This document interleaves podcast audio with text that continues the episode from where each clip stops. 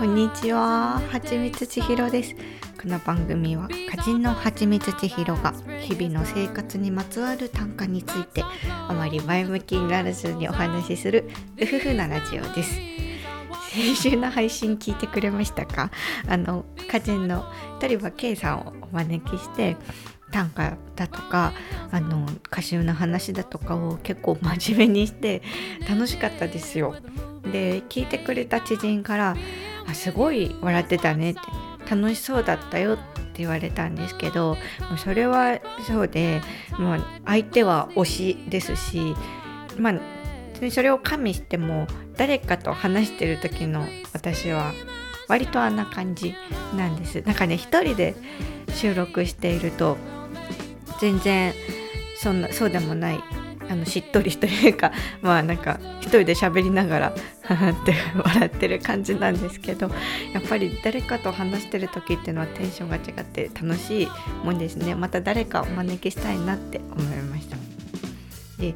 収録のその日に鳥羽さんからお手土産をいただいたんですよ。それが虎屋の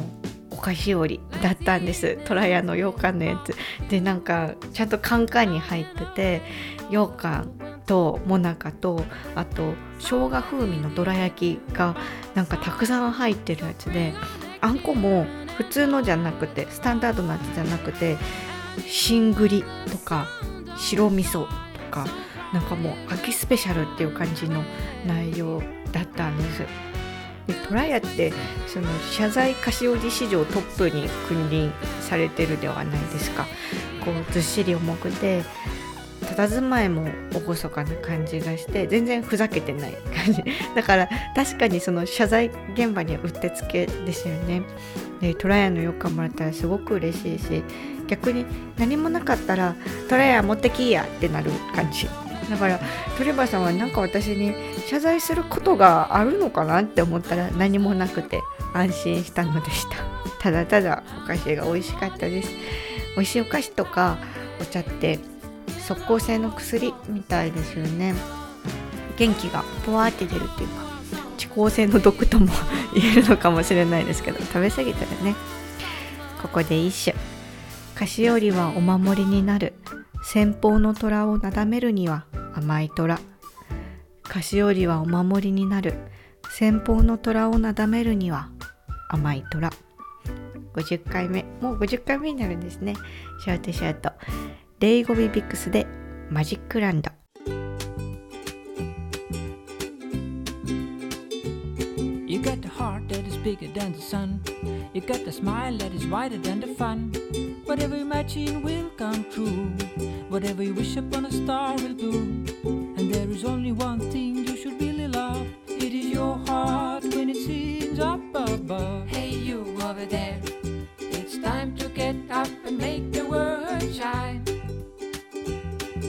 It's time to get back to feeling so fine. You can dance or sing, or you can sing or dance. You got to find the voice that was lost. You got to find the sparkle in the frost. You got to find the passion in the must. You got to find the light in the dust. You are beautiful and magical and wonderful. You can fly with a smiling heart. You are fabulous, incredible, amazing. And this is where your story will start.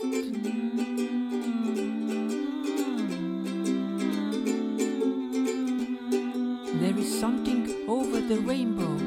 Can you see it? There is something over the rainbow. Can you see it? It's you, it's you, it's you. You are over the rainbow. You are over the rainbow. You are over the rainbow. You are over the rainbow. There's a magic land waiting for you. There's a magic land waiting for you. Ahoo, aha, ahoo, aha, ahoo, aha, ahoo, aha, ahoo, aha, ahoo, aha, ahoo, aha, ahoo, aha. ja sinu süda saab tantsida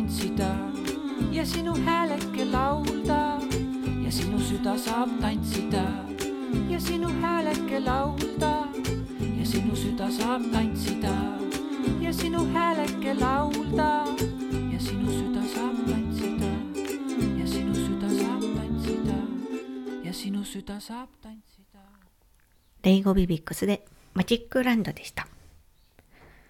チェーンソーマンのアニメが始まったですよ。もう4回まで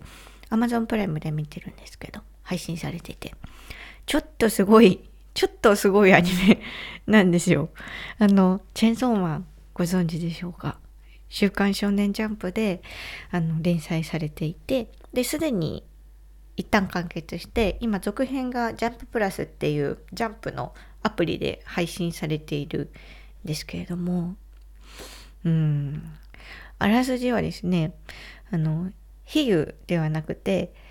えー悪魔が実在している、えー現代日本が舞台なんです。悪魔がちゃんといるっていうあのはい。でで悪魔には銃の悪魔だとかゾンビの悪魔だとかいろんな種類があってう人々が恐れているものほど強いっていう特徴があるんですね。だからトマトの悪魔とかもいるんですけど、まあ、ちょっと弱めというか。で悪魔は人を襲って食うのでデビルハンターっていう職業もある世界なんですで主人公のデンジっていう青年はですねチェンソーの悪魔を飼ってるんですよ。で、それがポチタっていう名前で、犬っぽくてすごい可愛いんですけど、そのデンジは死んだ父親の借金を返済するために、ヤクザに雇われてデビルハンターの仕事を請け負って、で、借金を返して、えー暮らしてるんです。でも働いても働いても借金の残額が全然減らなくてでもう返済に苦しくてお金がないからデンジは小屋みたいなところでポチタと一緒に暮らしててで食パンをちょっとずつちょっとずつ食べてで夜はお腹が減りすぎて眠れないんですよ極限までお腹が空くと。で寝れないと借金のことばっか考えちまうっていう 本当極限状態。で眠れなくてだから夢も見れないからデンジは夢くらい見させてほしいようなって言うんです。でいろいろあってデンジとポチタが合体して公安のデビルハンターとして拾われるっていうとこから物語が展開していくんですけどね。で第1話にそのデンチが死にかけるんですけど早速そのデンチが言うすごくいいセリフがあって普通の生活を夢に見るだけでよかったのになことも叶えられねえのかよ。なんでこいつらは十分恵まれてんのにもっといい生活を望むんだ？俺も同じか。ポチタがいりゃそれでよかったのにもっといい生活を夢に見たんだ。そうか。みんな夢見ちまうんだな。じゃあ悪いことじゃねえ。悪いことじゃねえけど邪魔すんな。っていうね いいセリフがあるんですよ。でみんな夢を見てしまうものだからじゃあそれは悪いことじゃないよなってデンジってお人よしだなって 思うんです。そういうところがそのすごく魅力的。でだってみんながやってしまうことだって、うん、悪いことじゃないっていうのと同じようにそれは悪いことだって否定することだってできるのにそれをしないだなそのデンジっていう人は。でそのデンジのセリフと同じ私も同じで飼ってる猫さえいればいいって本当に思ってるのにやりたい仕事を求めて安定した職業だって辞めてしまって理想の生活を夢見てしまってるんだよなって でそれがゾンビの悪魔と契約することになってなるなってしまうという可能性はあるよねそのこれまでジャンプで語られてきた夢っていうものとそのチェンソーマンの電池の夢ってその性質というかですね全然違うですよ。例えばワンピースだったら、えー海賊王になるのが夢じゃないですか。だけどそのチェンソーマンのデンジの夢って胸を揉むことと女を抱くことなんです死ぬまでに その2つをやりたいみたいなだからそのデビルハンターの同僚からはくだらないとかなんだそんなんだとやめろとかすごい言われたりするんですけどそのデンジはその胸を揉むっていう夢にすごくひたむきなんですよね。胸を揉ませてもらうって約束を取り次げてその命がけになったりするんですよ。だからもうそういうのを見てたらなんかあの自分の父を揉ませてやりたいと読者的には思うんですけどでもそれは違うんだなっていうのもちゃんと分かってるんです。なんかその夢っていう時それはその神聖なものというか努力して掴み取るものっていうふうにこう設定するっていうのが、うんとまあ、いわゆる夢であると思うんですよね願望との違いというか。ででもそういうふうにその神聖なものだとかこれはその安易に何て言うかかい何か叶えてはならないものというかそういうふうにこう設定できるのは多分その人の性格によるところが大きいんじゃないかなって思うんです。ということかっていうとチェンソーマンの話で言えば例えば私が電池だったとして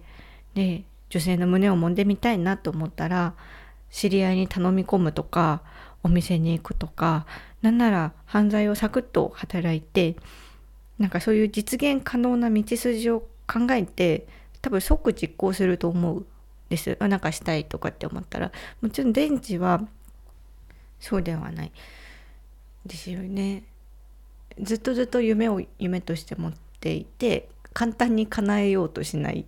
まあでも簡単に叶えたいと思ってるのかもしれない。けど何というかそういうんじゃない。だから多分そのデンジの話を聞いて「あよし分かった」って「じゃあ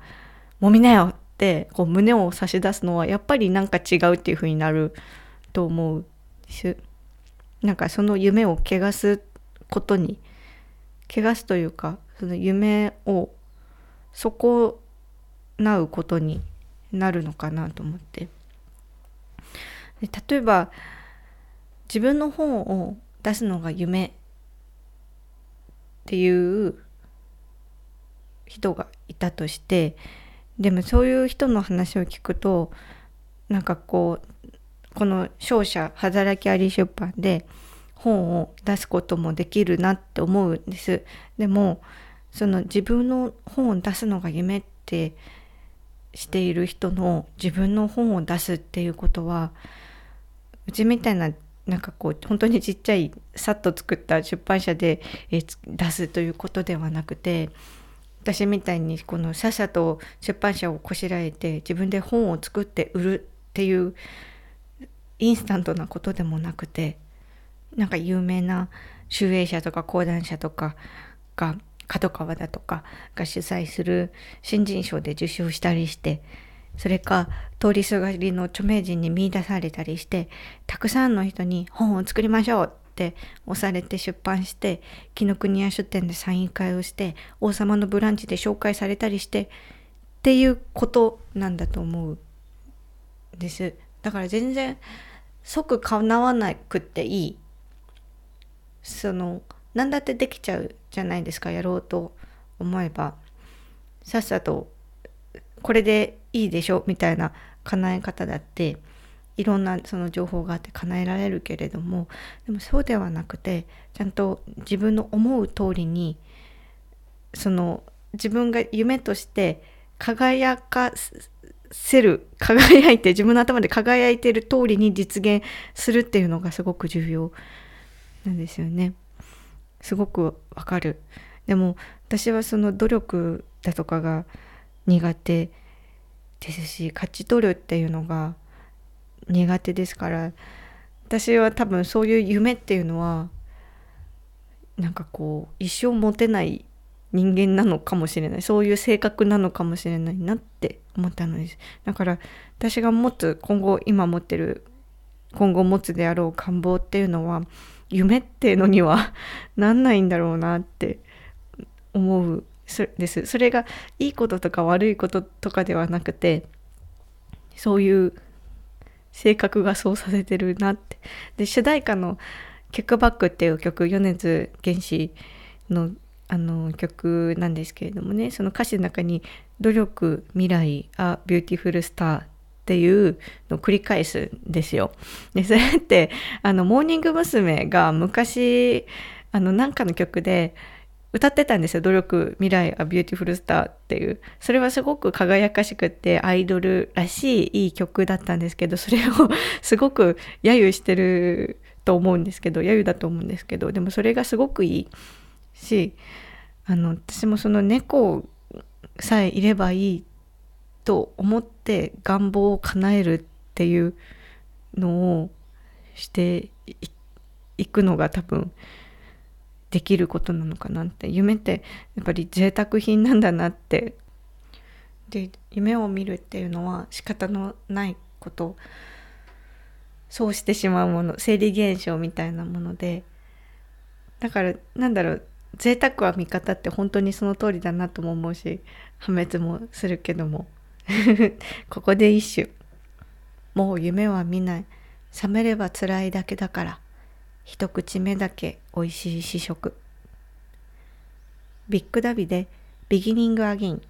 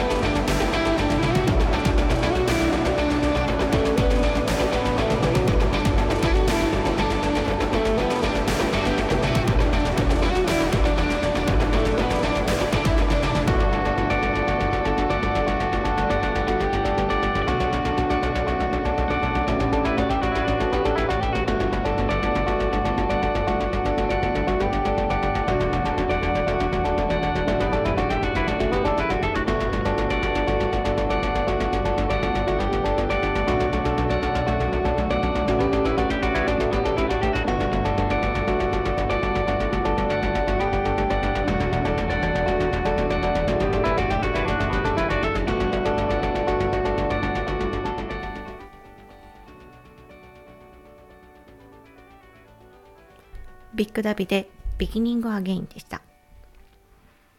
最近はですね、もう2週間後に迫った文学フリマに向けて原稿を作ったり、すり上がった本のカバーや帯を調整したりしてですね、イベントに全振りした生活を送っているんです。うん。で、文学フリマっていうのは何かというと、まあ、その本好きのための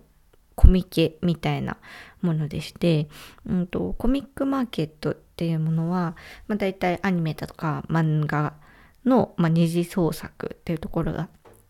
重点を置かれていると思うんですけれども文学フリマは、まあ、文章作品をメインにしたオリジナルの作品を、えー展示販売するっていうイベントなんですね。で東京は年に2回やって今回で35回？36回目になってるんですよ。で全国各地であのあって、えー大阪京都あと北海道だとか岩手とかでもやってるのかな？と福岡とか広島あって。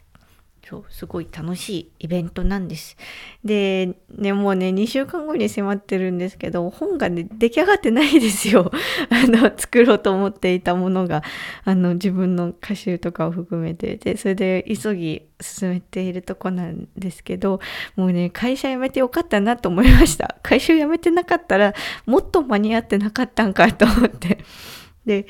あの先日は久しぶりに YouTube に動画をあの上げたりだとかあと宣伝用のいろいろを用意したりとかしてあの割とバタバタしてるんですよ。でそれは単純に楽しいですやってて。けどでもその自分の作ったものが今まで私が見てきた素晴らしいものたちに全然かなわないなってこうやりながらなんで自分は下手くそなんじゃって どうやったらもっと人に見てもらえるんだろうとか見てもらえない私の作品はやっぱダメダメなんじゃないかって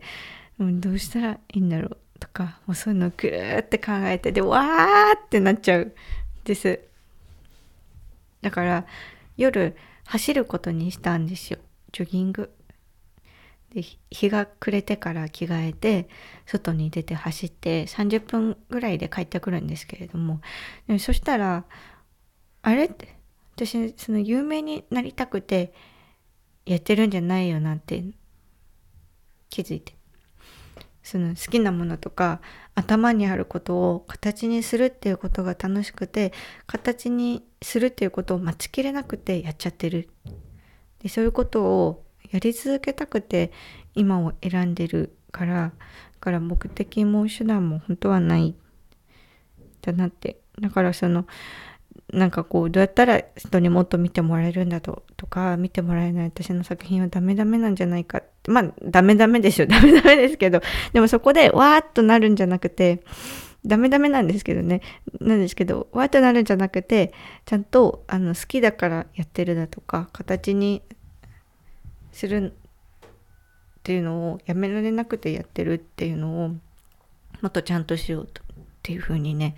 あのやっぱ走ってると走るってすごくこう足を交互に前に出す。それを速くするっていうことじゃないですか。だからすごくそのやってることがシンプルだからあんまり複雑に物事を考えられないのかもしれないですね走ってると。でそれでそのもの作るっていうことそのなんですけどただやっぱり頭にあることを洗練させることだとか頭で思い描くことをそもそも洗練させることだとかさらにそれを実体にするっていうことはやっぱりすごく難しくてもう力が全然足りなくて歯がゆいし悔しいしなんかこう SNS とかいろいろ SNS 見てる時が一番なんか羨ましいって思います。なんかみんなすごいいいもの作ってるなって思う。でも本屋さんとかなんかこう、うん、と展示会とか行ったらそうは思う。多分なんかこうすごくまだその遠いから 遠いからだからでもなんかやっぱりその身近な人がいいもの作ってると悔しいし自分はダメだもうダメだってなるけどでもそれはやっぱりこの世にすでに素晴らしいものがたくさんあって日々いろんな人たちの手によって生み出されていくっていう中でやっていきたいって思ってる限りはなんかやっぱりその楽しい作るのが楽しいとか好きだっていう以外の出てくる感情とも付き合っていかなきゃいけないしそういうのも付き合っていってこういうのは感じちゃダメだって追い出すじゃなくてそれすら形にしたらあの時の鶴ですっていう感じになるんじゃないかなと思ったのでしたよその走りながらですね。やっぱり楽しいとか好きっていうだけでその何かを作り続けるっていうのは多分無理というか見ないことにする感情っていうのも出てきちゃうからやっぱりいろんなその時々で発生する気持ちとも付き合っていかなきゃいけないんだなって思ったのでした。分振りってみんな売れたいと思って作ってるわけじゃないと思うんです。なんかまあそのその場に持って行って欲しいと人に買われていったらいいくらいに思ってるんじゃないかな。でそういうその自分の作品を人に見せるお金を払わせて見せるっていうことにその作品自体はその他人に近づいていかないもんねっていうスタンス。そのまあ言えばその高飛車なところがすごくいいなって作りたいから作ったし欲しいなら買えばみたいな。素敵ですよね。そういうのって。すごくいいなって思うんですそういうところが。ここで一首。鶴を追い出さないでやる。温めて朝になるまで別室にいる。鶴を追い出さないでやる。温めて朝になるまで別室にいる。今週はですねなんか静岡県のとある窯陶芸の窯の火の番を夜通ししてきたですよ。でなんかもうねもう夜通しとか眠らないとかもうなんとか泊まりとか私もう無理ですね。もうちょっと疲労が溜まってる感じがてるんです。で朝足湯をしたりして気持ちいいなとか そんな感じなんです。この話はまた来週しますね。ではまた。